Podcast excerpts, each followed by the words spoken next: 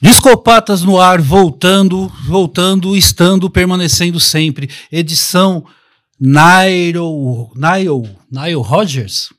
Nile Rogers. Nile Rogers. Nile Rogers. Nile Rogers. É o seguinte, a gente vai falar sobre Nile Rogers e antes disso a apresentação, eu sou o Luciano, aqui gravando aqui com meus dois amigos aqui no Sebo, Cabo, aqui em Guianazes, e eles vão se apresentar e a gente já, de, já vai de falar sobre a pauta. A gente sempre esquece de se apresentar, hoje vamos fazer desse jeito. Ó, oh, hoje tá organizado, hein? Bom dia, boa tarde, boa noite. Aqui é o Mário Sereda. Que coisa ridícula é essa de apresentar? Hum, pra que isso? Vai ser uma cobrança a menos, cara. Uma cobrança a menos. Cobrança a menos? É, na, é, o pessoal cobra. Tem que falar o quê? Ah. Tem que falar currículo, o que, que faz. Na verdade, também isso serviu para ver que estamos em três, né? Porque hum. o pessoal não sabe o que esperar e quem esperar. Então, seja mais animado. Fala, olha, a primeira vez que a gente está gravando presencialmente, os três, hum, tal, papapá. Sim, sim, sim. É mesmo, né? Presencialmente, por áudio, é a primeira. É, tô até. É a primeira tem... vez que a gente grava o Discopatas os três. A gente nunca gravou, nem quando tinha vídeo a gente gravava é. os três. Não, a gente gravou só remoto os três. Caramba, prepare-se para o caos, prepare-se para o caos. Essa pauta, Nile Rogers, ela veio por escolha, por indicação do Robson. Foi isso? Não, eu indiquei porque, na verdade, não, não fui eu que indiquei. Eu olhei lá no grupo de WhatsApp, e aí tinha uma série de pautas, né, que para as pessoas que estão, não interessa para muita gente, mas para quem está ouvindo, se por acaso tiver interesse de como é que a gente faz, funciona assim. O Luciano tem rumpantes. Do nada ele chega lá e joga um nome. Tipo, Johnny Depp. Outro dia ele colocou no grupo de WhatsApp. Joaquim Fênix. Joaquim Fênix. Eu fiquei olhando aquilo e fiquei a tarde inteira pensando. O que, que significa isso, assim? É para fazer um. Desculpa, o, o, sei lá, o Joaquim Fênix gravou disco. Assim, tipo, ele vai soltando aleatório. Tipo, você chega lá, é aleatório. Você fala qualquer coisa. Entra lá e escreve coxinha. Isso. Aí você eu desenvolve. Tenho, eu tenho uma teoria. Eu acho que é o bloco de notas do Luciano, ele usa o grupo do Discopatas. Ele tá, tipo, na, na prateleira do supermercado, ele vai fazer a lista de compra, ele joga lá. E aí depois vira a pauta aqui. Mãe, é bem quase isso. é bem quase isso, cara. Aí fica registrado lá. Não tem outro lugar para registrar melhor. E se fosse, a gente fosse analisar todas as pautas e tudo que a gente vai pondo lá, gente, se a gente gravasse de acordo, a gente era mais de verdade. eu, eu acho que fui eu que sugeri essa, porque, puta, eu tô numa fase que eu tô ouvindo muito Nile Rodgers, cara. Eu tô ouvindo demais, assim. Resgatei todos os vinis em que em algum momento ele participou de algo lá e tô, tô ouvindo bastante. Então acho que deve ter sido eu que joguei lá no grupo lá essa. A gente comentou sobre ele em sobre no Daft Punk. Nós sempre volta e meia estamos comentando. E meio que nesses comentários é, fica algo de tipo: um dia teremos que fazer a justiça exata para o cara que está em quase todo lugar e participou de tudo. Acho que cheguei, acho que cheguei a conversar isso com o Robson. E aí esse dia chegou. Então a gente vai tentar fazer um pouco de justiça, mas acho que tudo que a gente fizer não vai estar à altura do tanto de trabalho que ele tem, sei lá, né? Eu vou dizer para vocês, com, até com certo constrangimento, que eu não tenho essa afinação de quem é a pessoa, aquela coisa de pessoas, eu vou dar uma aspas aqui bem grande, pessoas que parece que tá no bastidor, mas não tá no bastidor, ele é ele é a estrutura que não aparece, né? Como que você define isso? Tu, tu... Cara, eu acho que uh, o Nile Rodgers é aquela foi aquele cara que personificou a figura do, do, do músico e produtor, né? Ele, ele sempre gostou muito desse lance de produzir, de é, de estar tá no bastidor, de estar tá no estúdio, é, tirando o melhor ali de cada artista, mas ele também sempre curtiu muito o palco, né? Então, é, desde o Chique, né? Que eu acho que é da onde todo mundo deve ter a primeira recordação de Nile Rodgers. É, o negócio do cara é estar tá no palco, só que quando ele tá lá no palco, ele quer ser o maestro, né? E, e ele leva isso para dentro do estúdio também. Então, basicamente, tudo que esse cara participou ou gravou na vida foi ele que produziu, assim. E ele é um cara completo, porque ao longo da carreira dele, o cara trabalhou com todo mundo, assim. É, é, sei lá, cara, você pode estar tá assistindo um comercial na sua TV e você vai identificar a guitarrinha do Nile Rodgers lá e você vai ver no crédito que ele participou da produção do negócio. Assim, o cara é, é, é um. É realmente. Acho que você definiu bem. O cara que está em todos os lugares, assim. E aí, aproveitando aqui o, o, o, ensejo, assim, qual a primeira recordação de Nile Rodgers, assim, quando vocês descobriram o cara, assim? Eu? Não, cara, o Nile Rodgers eu lembro do Chic. É a primeira coisa que me vem na cabeça. Eu não sabia que o Nile Rodgers existia, mas eu sabia que o Chic existia. Então ouvir Chic era uma coisa muito comum para mim. Eu me acostumei com a primeiro com a sonoridade de guitarra dele e aí depois conforme eu fui crescendo, entendendo quem era o Nile Rodgers, que aí eu fui vendo os trabalhos que ele fez com todo mundo, com Bowie, com a Madonna, é, enfim, com todo mundo que ele trabalhou. Olha, como eu, na, na minha bolha de vindo do roqueirinho e tal, roqueirinho Zé Coletinho, eu vim saber, assim, fui personificar a imagem no Daft Punk mesmo. Eu não tinha essa noção do cara, não tinha essa noção, era muito sei os trabalhos dele e agora talvez é o que vai acontecer com nossos ouvintes aí, né, com o pessoal que com, que porventura ouvir esse programa, que vai falar, olha, então, ah, isso tem uma amarração, essa amarração é isso. Por que você me fez pensar, Mário, numa coisa, não sei se é ela, tudo vira pauta, nesse tipo de cara, tipo Brian Eno, tipo Nile Rogers, tipo Dr. John, tipo, tem, um, tem uma, um, esse, esse grupo, ele é grande, de gente que tá lá, né? Agora vai me faltar o nome do baixista do de Purple, que produz o Dio, produz todo mundo e tal. E é o cara músico também, as caras que. Tem, dá, dá pra gente pensar isso também. Tem esse, esse ser, né? Ah, eu, eu acho que assim, a, a música produz alguns caras de séculos em séculos que, que são mais iluminados. Assim. O Nile Rodgers é aquele cara que ele é meio sem preconceito, assim, né? É, ele tem a vibe dele ali, desde a época do Chic, toda, todo o, o movimento que ele puxou ali com que ele produziu, mas ele é um cara que sempre se relacionou muito bem. É um cara. É, ele provavelmente devia ser é, aquele cara do rolê aleatório, que você tá numa balada X lá de metal, e aí você vai olhar no canto, tá o Nile Rodgers. Aí no dia seguinte você tá no pagode e tá lá o Nile Rodgers. Então, assim, ele foi um cara que sempre transitou muito. E ele é aquele cara que foi ficando amigo de todo mundo. E ele deve ser aquele cara que não guarda a opinião dele só para ele, ele deve dividir a opinião dele com as pessoas, assim, que acho que é um pouco da história dele com o Bowie, né? Deles se aproximarem, de, de frequentarem os mesmos lugares e de, puta, tá curtindo uma coisa e os dois pirarem juntos num som e falar, puta, vamos pro estúdio fazer esse negócio aqui. Ele, as histórias do, de como o Nile Rodgers foi se encontrando né, com as pessoas, os artistas que ele produziu, onde ele participou, é, todas têm mais ou menos essa linha, assim, de, pô, eu ah, pô, fiquei amigo do cara, a gente começou a se encontrar em tal lugar, a gente assistiu juntos o show não sei o quê, dali a pouco a gente tava falando sobre isso, e aí a gente foi, sei lá, se, se era o modus operandi comercial dele lá, era a maneira dele vender o trabalho dele, mas, cara, o cara tava com todo mundo e, cara, músico gosta de, de ver músico, assim, né? Então, é, o cara, puta, tá rolando uma onda diferente aqui. Deixa eu ver quem é esse tal de Bowie aqui, o que, que ele tá fazendo. Pô, curti o som do cara. Pô, fiquei amigo do cara. Agora eu levei o cara para ver uma coisa que ele nunca tinha visto. Puto, o cara curtiu. Agora ele me levou para ver outro negócio lá. E aí os caras começam, quando pensam que não, estão trabalhando juntos num, num disco inteiro. Você ficou olhando pra minha cara, parece que tem que falar alguma coisa, é isso? Não, o, o Bowie, o lance do, do, do Nile Rodgers com Bowie é muito interessante.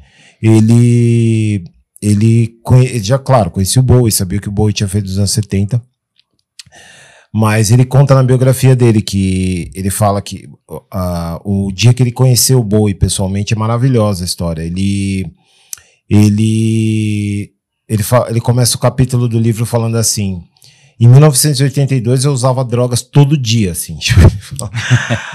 Aí ele falou que numa dessas noites que ele já estava muito louco, é, ele saiu com Billy Idol, que o Billy Idol tava bombando tal, nas paradas, eles ficaram amigos. E, e o Billy Idol também tava muito louco, e os dois foram numa boate é, pra ver o que tava rolando. Enfim, foram sair à noite e tal, como era, era comum. E, e aí eles chegaram na boate e eles viram o Bowie no fundo da boate, sentado. Toma, ele até fala assim: Ah, eu vi o Bowie, ele tava sentado é, numa poltrona tomando suco de laranja. E aí, tipo, ele falou, pô. E tinha tanta gente esquisita no local que o Bowie parecia uma pessoa normal, né? Tipo, mesmo considerando todos os personagens que ele já tinha encarado, ele parecia uma pessoa normal. Aí, tipo, a gente olhou assim falou: caramba, o Bowie tá ali. E aí o Billy Idol, quando viu é, o, o, o Nile Rodgers estava todo cool ali, tipo, pô, o Bowie, né? O Billy Idol, ele falou que o Billy Idol começou a gritar, né? O Bowie, o Bowie, o Bowie. E, tipo, começou a ir na direção dele. Ele falou que no meio do caminho da pista até onde o Bowie tá sentado, o Billy Idol deu uma vomitada, assim, tipo. Deu uma vomitada e limpou a, com a mão, assim, vômito e continuou indo na direção do Bowie, assim.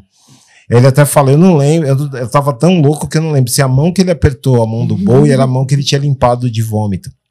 E ele falou, cara, ele foi no barman, ele chegou no barman e falou assim, cara, eu, eu não vou ali falar com o Bowie, você conhece ele, você pode me apresentar, né?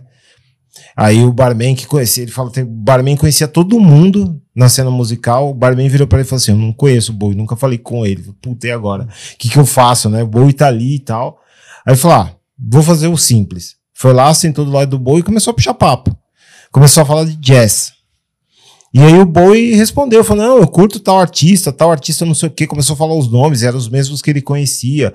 E ele falou, pô, jamais imaginar que você conhecia tanto de jazz. Falou, não, não eu sou inglês e, e lá a BBC toca de tudo, toca jazz, toca rock, toca do, do, não sei o quê, lá blues.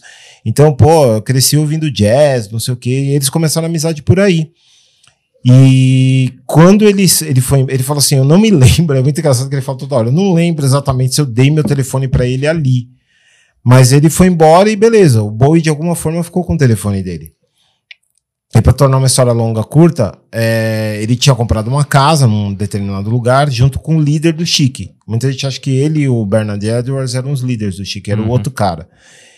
E aí ele estava reformando a casa, esse outro cara estava lá. E ele chegou lá um dia e ele falou assim, cara, já ligou aqui umas cinco vezes um cara falando que é o David Bowie, mas óbvio que é mentira, e eu desliguei o telefone as cinco vezes, né? Aí ele olhou assim e falou assim: Ah, é, deve ser trote mesmo, beleza. Aí disse que o, o Bernard Edwards, ele foi na casa do Bernard Edwards, chegou lá, a primeira coisa que o Bernard falou: Pô, o Boi tá te procurando, cara. Disse que ele já ligou cinco vezes para você. E o cara desliga o telefone na cara dele, aquela filha da puta. E era e o Bowie queria conversar com ele para gravar o Let's Dance. Então, tipo, foi esse rolê todo pra eles começarem a trabalhar juntos. Uma história interessante também foi como ele e o Bernard Edwards se conheceram, né? Eles se conheceram na, na, na tour do musical do Vila Sésamo. Eles foram selecionados para tocar na banda da, da, do musical e foi lá que eles se conheceram. Cara, que outra coisa doida, assim, né? É, vamos de música no primeiro bloco? Pelo Já amor de Deus. Né? Falou Ninguém aguenta de... mais a gente ficar falando. Já foram 13 minutos só de falação, já era pra ter acabado o podcast. Que é isso. É, bom, primeiro bloco aqui é meu, então como a gente falou aí dessa parceria do Nile Rodgers com o Bowie, eu acho que uma coisa legal aqui é que a gente é, vai, vai acabar falando muito mais do que o Nile Rodgers fez com o Chic e também é o que ele fez com todo mundo, né? Então, eu separei duas aqui que é, todo mundo conhece, mas talvez não saiba que ele estava lá e vai reconhecer a guitarrinha dele mais do que do que nunca na, nessas duas músicas. A primeira, o Bowie com Let's Dance, e o Duran Duran com Notorious, que também tem aí a, a participação e a produção dele no, na música também. Então vamos. Eu só fazer um fazer um adendo aí pela Let's Dance que o disco preto está parado e quem sabe a gente ainda está sempre esperando voltar, mas a Let's Dance eu quis fazer um comentário porque a nossa existência de discopatas e, e o disco pretas abriu alguns horizontes musicais para Bia. De, é, a DJ Bia Sankofa, procurem aí.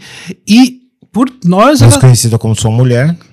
Namorada, vai dar um rolo isso aí, porque Porque tem outra? Você tem uma esposa? não, é não, porque o... as falas feministas e machistas a gente trabalha ela e tá, ainda mais militante, isso é muito complicado. Sim, e é uma- são discussões saudáveis e legais. Tá, então retira o que eu disse. Sou namorada. Minha namorada, minha companheira. Sua e companheira. é. E o Let's Dance entrou na- na- em todas as playlists, agora ela tá fazendo circuito Sesc, e você chega, tá tocando Let's Dance misturado numa sessão que vem muito mus- é, muita música afro, muita, muito samba, muito rap, e não entrava o boi. Até por uma falta de entendimento do, do- da onde é, é a apropriação da branquitude e aonde não é, e aonde a coisa dá para colar, como música de gente que que, que faz como música pra frente, pra cima. Então, e é legal também você assistir uma pessoa conhecer David Bowie agora, você assistir essa, nossa, essa música é legal, esse cara tem mais e tal, tá sendo muito bacana isso daí. Muito bom. Então, bora de som. Que som? Opa, Let's Dance com Bowie e Notorious com Duran Duran.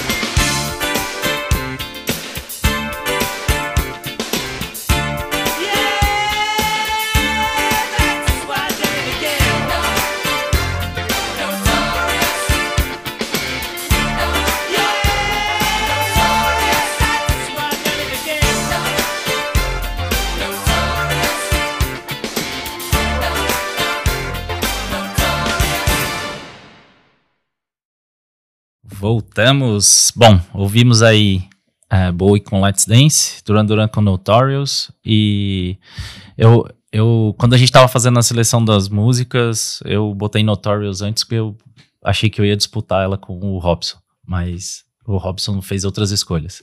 Ah, não, eu escolhi outras coisas. É, é, não, eu acho tudo legal aí. Eu gosto muito desse disco do Bowie. Bowie, perdão. Bom, esse é o meu preferido do Bowie. Não acho que seja assim. Acho, eu gosto da história em torno do disco, principalmente o lance do do do nosso alvo hoje, né? Que é o Nile Rodgers, mas em- de como ele foi tocar no disco, tal, de que ele teve a inspiração lá do da guitarra e tal. Mas o disco todo eu não sou muito chegado, não. Olha só. E, e, cara, esse é um dos que eu mais ouço, assim. É, eu acho que foi um dos que mais me pegou do Bowie, assim, quando eu era mais novo. E eu acho que foi por isso, assim, porque era mais fácil de assimilar o que ele tava fazendo com esse som, assim, era mais reconhecível pra mim, né? Então foi meio a porta de entrada pra mim, assim. Você achou que você... Você ia disputar Let's Dance ou Notorious? Não? Notorious. Notorious, porque Duran Duran é, é território do Robson aqui, né? Não, não tem nada a ver isso. Bom, acho que vale a pena também falar um pouco é, da história do Nile Rodgers, né? Um cara que nasceu. é, Porque é, quando eu li a biografia dele, eu, eu fiquei pensando, né? O Nile Rodgers é o típico cara que no Brasil daria errado, assim. Porque ele, ele é filho de, de uma mãe é, que tinha 14 anos quando teve ele. A mãe dele era uma criança quando, quando teve ele, nos anos 50. É, a mãe dele era casada com um músico, um cara que tocava e tal, em bandas e o caramba, então tinha, a veia musical vem dali. Mas ele é, teve uma infância totalmente conturbada, assim, afundada em drogas. A mãe é, depois teve um segundo casamento, quando já tinha 21 anos, casou com outro cara.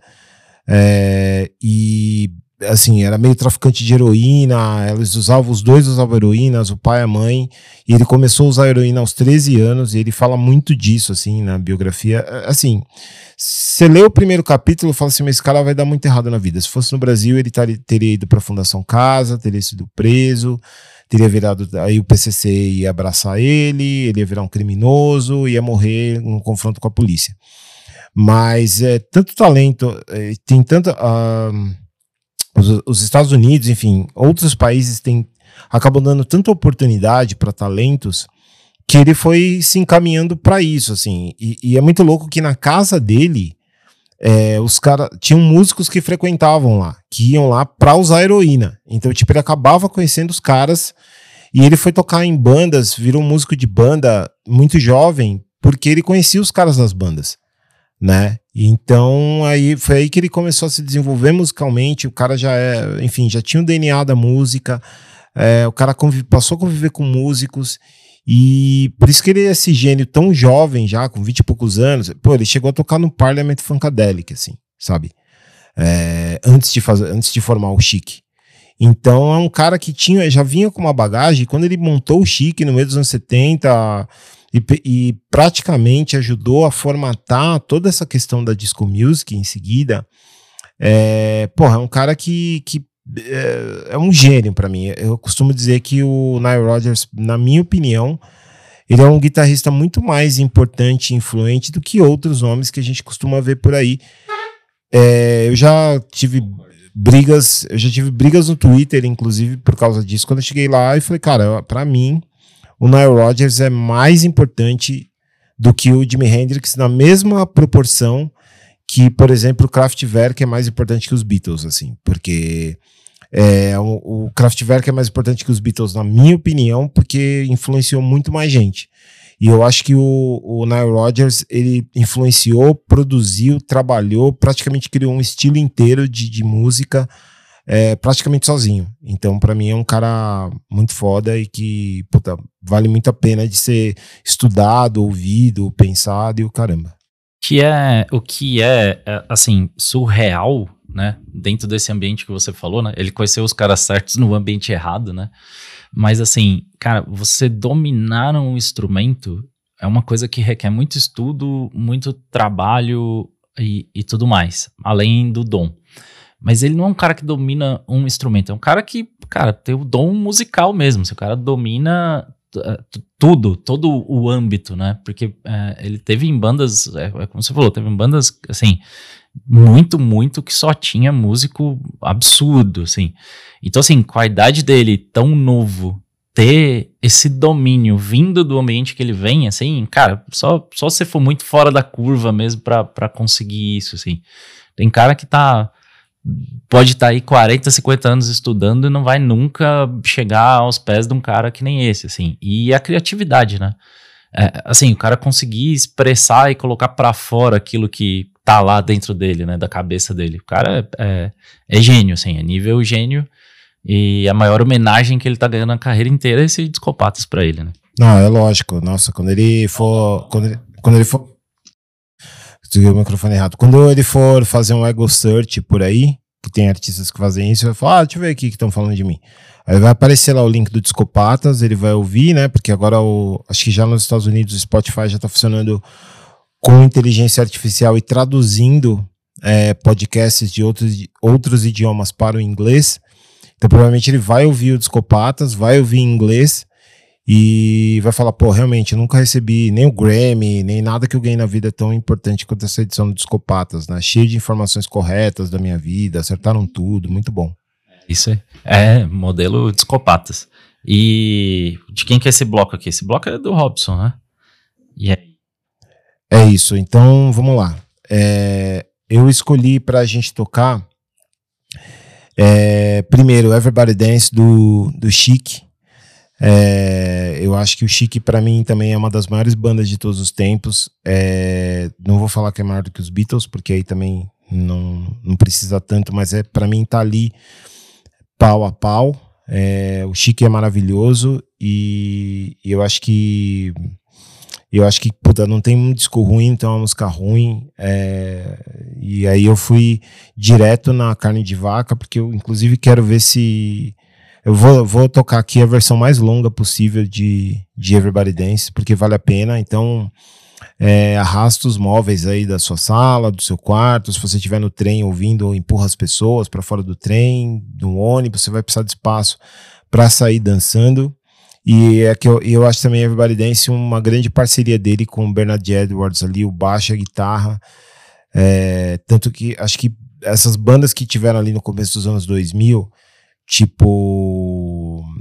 Tipo Franz Ferdinand, é, todas aquelas bandas ali do começo dos anos 2000, tudo ouviram Everybody Dance e saíram copiando, assim, ficou tudo igual. É, enfim, é um clássico, um épico. Vamos ouvir então Everybody Dance e depois Thinking of You, que é o trabalho que ele fez com a Sister Sledge, que eram irmãs, era uma banda de irmãs.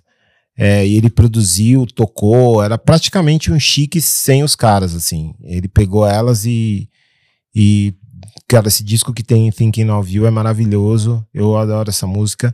Eu ia pegar We Are Family, mas é muito carne de vaca, todo mundo já sabe. E eu, no caso da Sister Slide, eu optei por, por a gente é, ouvir Thinking of You. Inclusive, tem uma versão dessa música que é feita pelo, pelo guitarrista do Jam, me fugiu o nome agora, o que é um absurdo. Ah, vou lembrar. Tô ficando velho, cara. E eu, tipo, eu esqueço o nome das pessoas, cara. Bizarro. Não, não é isso. É que, é que eu esqueci mesmo o, o nome do cara. Do Paul Weller. Ô, Paul Weller, Aí, desculpa, moço. se você estiver ouvindo aí. Paul Weller é, fez uma versão maravilhosa de Thinking of You, que eu acho incrível, tão boa quanto a original, mas vamos ficar na Sister Sled com Thinking of You. Então vamos lá, Everybody Dance, Thinking of You, e daqui a pouco a gente volta.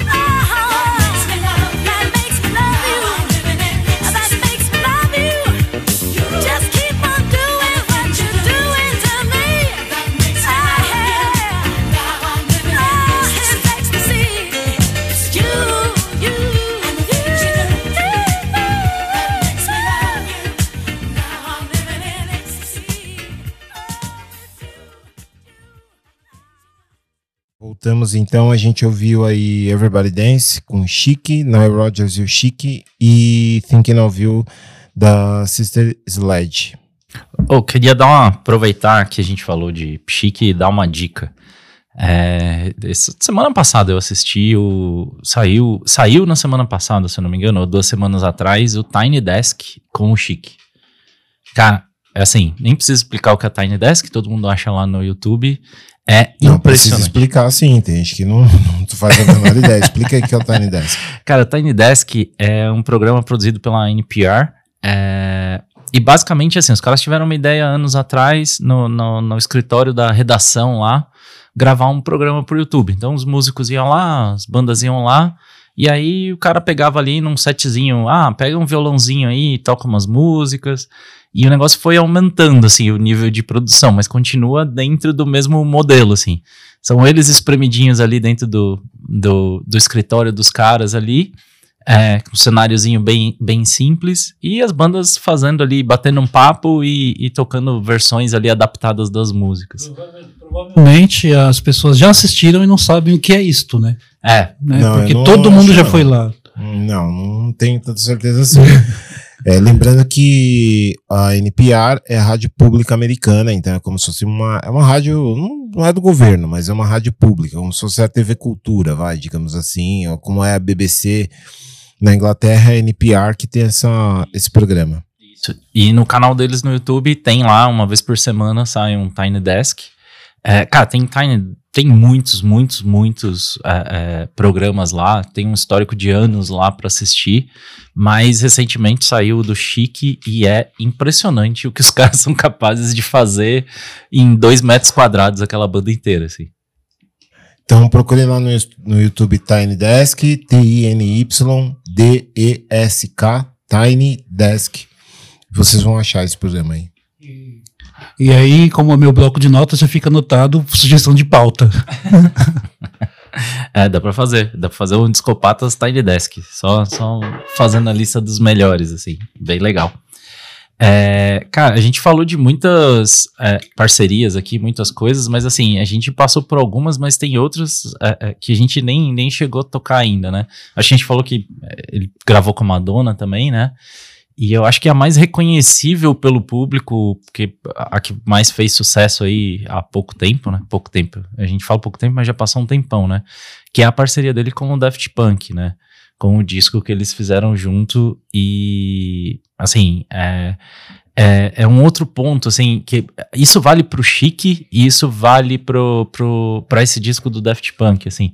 O Nile Rodgers sempre foi um cara muito inteligente com a... é, com, com a mídia também, né?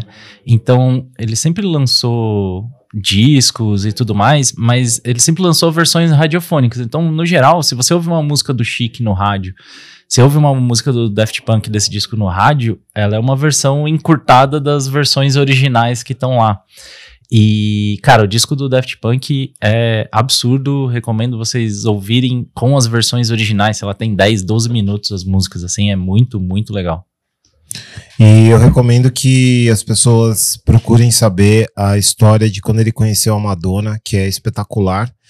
É, é muito louco que ele, ele fala que, que ele estava na melhor fase criativa dele, em 83, e ele, ele não, eu estava na minha melhor fase criativa e o meu irmão também estava na melhor, melhor fase dele, só que ele estava envolvido com drogas, ele era um dos grandes traficantes da cidade, não sei o quê. E, tipo, um, um- puta, tem crime no meio envolvido, até que ele vai parar num show. E aí a artista de abertura, de abertura, era a Madonna. Então, tipo, é muito louco, assim. Se não me engano, é um show, é um show da Grace Jones, inclusive. E ela era a Madonna que tava abrindo, assim, uma- ela olhou e falou, o que que é essa menina aí? Tipo, isso, era só a Madonna. E é muito divertido esse capítulo no livro, assim, quer dizer, divertido agora, né? Tipo, tem, puta, tá a mãe dele tá envolvida no crime, tipo, é muito engraçado. Ele- o jeito que ele conta é muito engraçado, assim, é uma tragédia quando você vai ver, mas, enfim, tudo isso pra dizer que depois de altas confusões, como falava o locutor da sessão da tarde, ele cai num show da, da Grace Jones e quem tá abrindo é a Madonna. E é Grace Jones que ele também produziu. E também produziu só Diana Ross também. Só, só gente fraca só. Cara. nem- É, é, e, e essa biografia dele é legal, porque as histórias dele sempre são, é, sempre são cercadas dessas, de- dessas altas aventuras aí. O cara realmente. Ele, ele tem o que hoje? Uns 70 anos? É, ele é de 52, então Ah. ele tá com 71 anos. 71 anos, mas ele já viveu uns 300 já, cara. que Ah, é já. impressionante. Com certeza.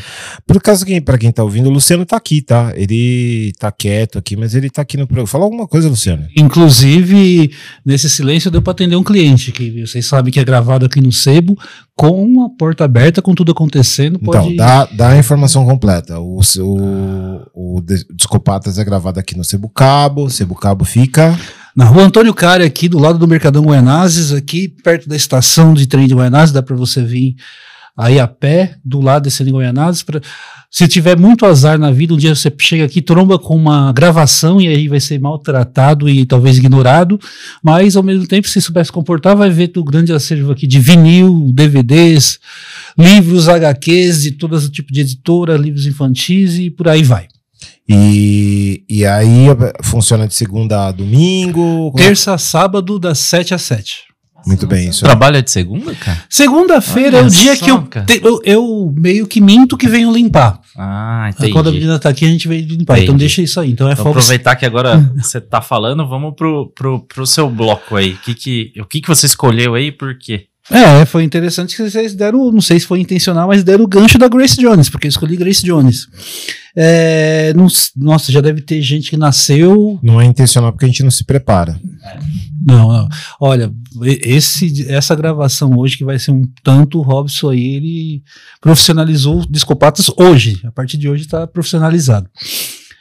É, a Grace Jones, eu acredito que já tem gente que já está velho com filhos que não a conheceu e não sabe do que se trata, né? Porque é um ícone 80, não sei se já, já bate no 70, né? Mas no 80, aquela cara, aquele rosto, aquela mulher, aquela aquele ícone, né, de, da, do mundo da moda, da música e de tudo, você ia trombar em algum momento com alguma coisa com a Grace Jones.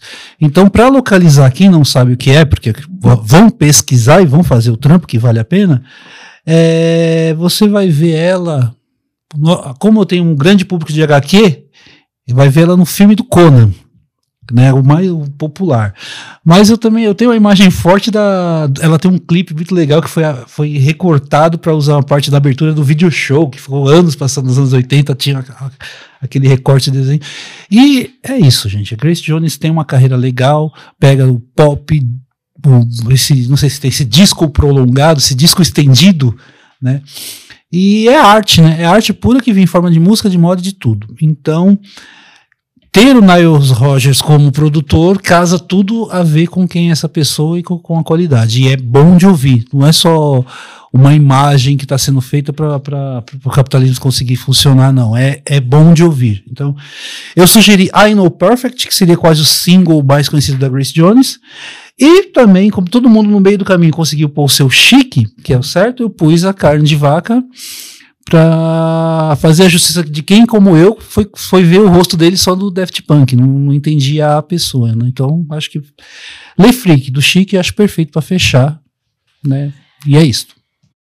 Então, a Grace Jones é legal falar, porque ela. A Grace Jones, muita gente acha que ela era só modelo e por acaso cantava, é o contrário. A Grace Jones, ela era cantora primeiro, depois atriz, depois modelo. Então ela é uma pessoa da música, do universo da música, que tinha um visual incrível ali no final dos anos 70, e aí ela foi, acabou entrando nesse circuito do Estúdio 54, ela começou a conhecer todo mundo, Andy Warhol e tal, e perceberam. é, eu não gosto de usar esse termo beleza exótica só porque ela é uma negra bonita de cabelo curto. Então as pessoas é, sempre falavam da Grace Jones como uma modelo exótica, mas na verdade ela não, ela era uma cantora que. uma multiartista, vamos falar assim, uma personalidade incrível que vale a pena conhecer. Mas vamos ouvir as músicas aí, qual que são mesmo, Luciano? É, I Know Perfect, I know, I know Perfect, hoje o meu inglês tá horrível, desde o começo pra falar Nile Rogers, e Le Freak, do Chique. Daqui a pouco a gente volta, é isso? Estou, daqui a pouco nós vamos.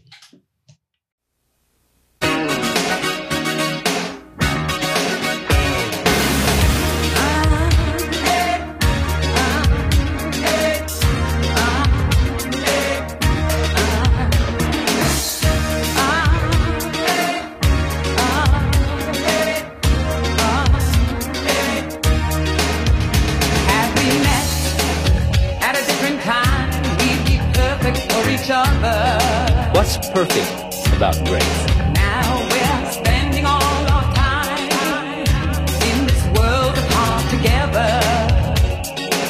Grace is perfect. My heart is aching from all the love we're giving. She's a wanker. We're not faking. Is this the life we're living?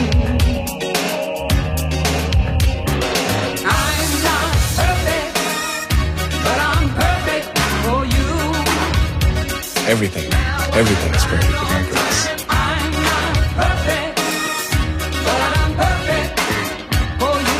How to go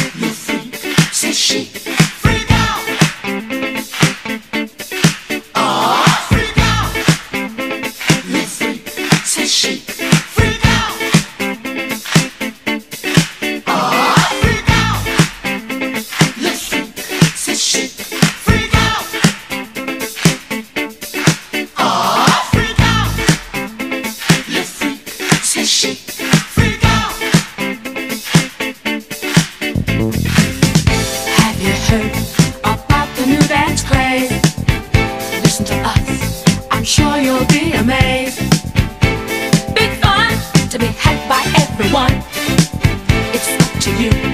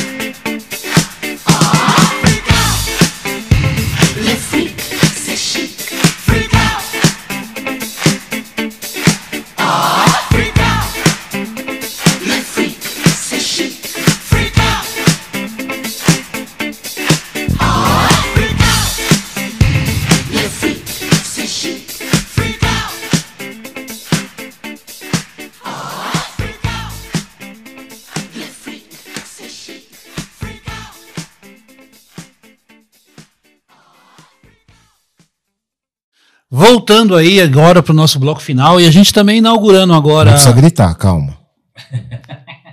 Hora, a hora que ele tem que falar alto, ele não fala, ele, ele fica longe do microfone. Aí de repente, não sei o que acontece. Enfim. é, Conta aí o que a gente. Calma aí, calma aí. Conta calma aí o que a gente ouviu Deixa- primeiro. deixa Vamos eu lá. deixa eu te ajudo. enxugar o balde d'água aqui, pegar as toalhas, calma aí. Então, nós ouvimos aí Grace Jones, I Know Perfect, e ouvimos Chic com Le Freak. E agora voltando para nosso encerramento de despedidas aqui, com é, uma, uma coisa que vai virar um costume, até a gente esquecer como que faz, ou então em outra desorganização, que vai ser a dica da semana de algum assunto, não música ou, sei lá, tanto faz. E eu vou deixar com vocês aqui a minha dica da semana. Vai ser, vou começar com quadrinho, que quadrinho é a minha raiz, da onde vem todo o meu, meu suporte e chance para a cultura. E tem a ver com música. Esse quadrinho chama-se Red Rocket, a saga do rock. Red Rocket 7, a saga do rock. Ele é feito pelo Mike Allred, que talvez as pessoas vão conhecer o traço dele no, no grande sucesso dele, que é Bonnie. É um quadrinho de um fantasminha fofinho que não, quando você lê, você descobre que nada é tão fofinho assim. Mas o Red Rocket fala de um alienígena, a saga de um alienígena numa perseguição cósmica no começo do século passado, que nesse mundo nosso ou não nosso, e aí vai ficar na sua conclusão, na sua fantasia, na sua viajada, você vai ver o tanto que ele está ou não inserido ou influenciando tudo que foi a cultura pop do século passado, tanto em música, arte, roupa, e ele não aparece na frente, mas a vida dele de bastidor e, e, e amando a cultura terráquea faz com que ele esteja sempre engajado, influenciando, e ao mesmo tempo que você tem uma história de alienígena muito doida, uma história de alienígena pop, rock, arte, música, cores, vestimenta e assim vai. Então tá indicado aí pra vocês Red Rocket 7, difícil de achar, mas você vai ter pra vida toda e depois disso não empreste. Isso porque a dica não tinha nada, não tinha que não ter nada a ver com música, né? É, eu acho que todos, a gente sempre vai arrumar um jeito de não fazer e vai Não, acabar eu saindo. vou seguir, eu vou seguir a ideia. Eu também, agora que eu já vi que toma esporro, se trouxer, eu vou seguir a ideia. Não, não, não vou dar spoiler, que a gente combinou o negócio e beleza. Mas tudo bem, chega, vai, acabou o programa. Tchau. Valeu. Até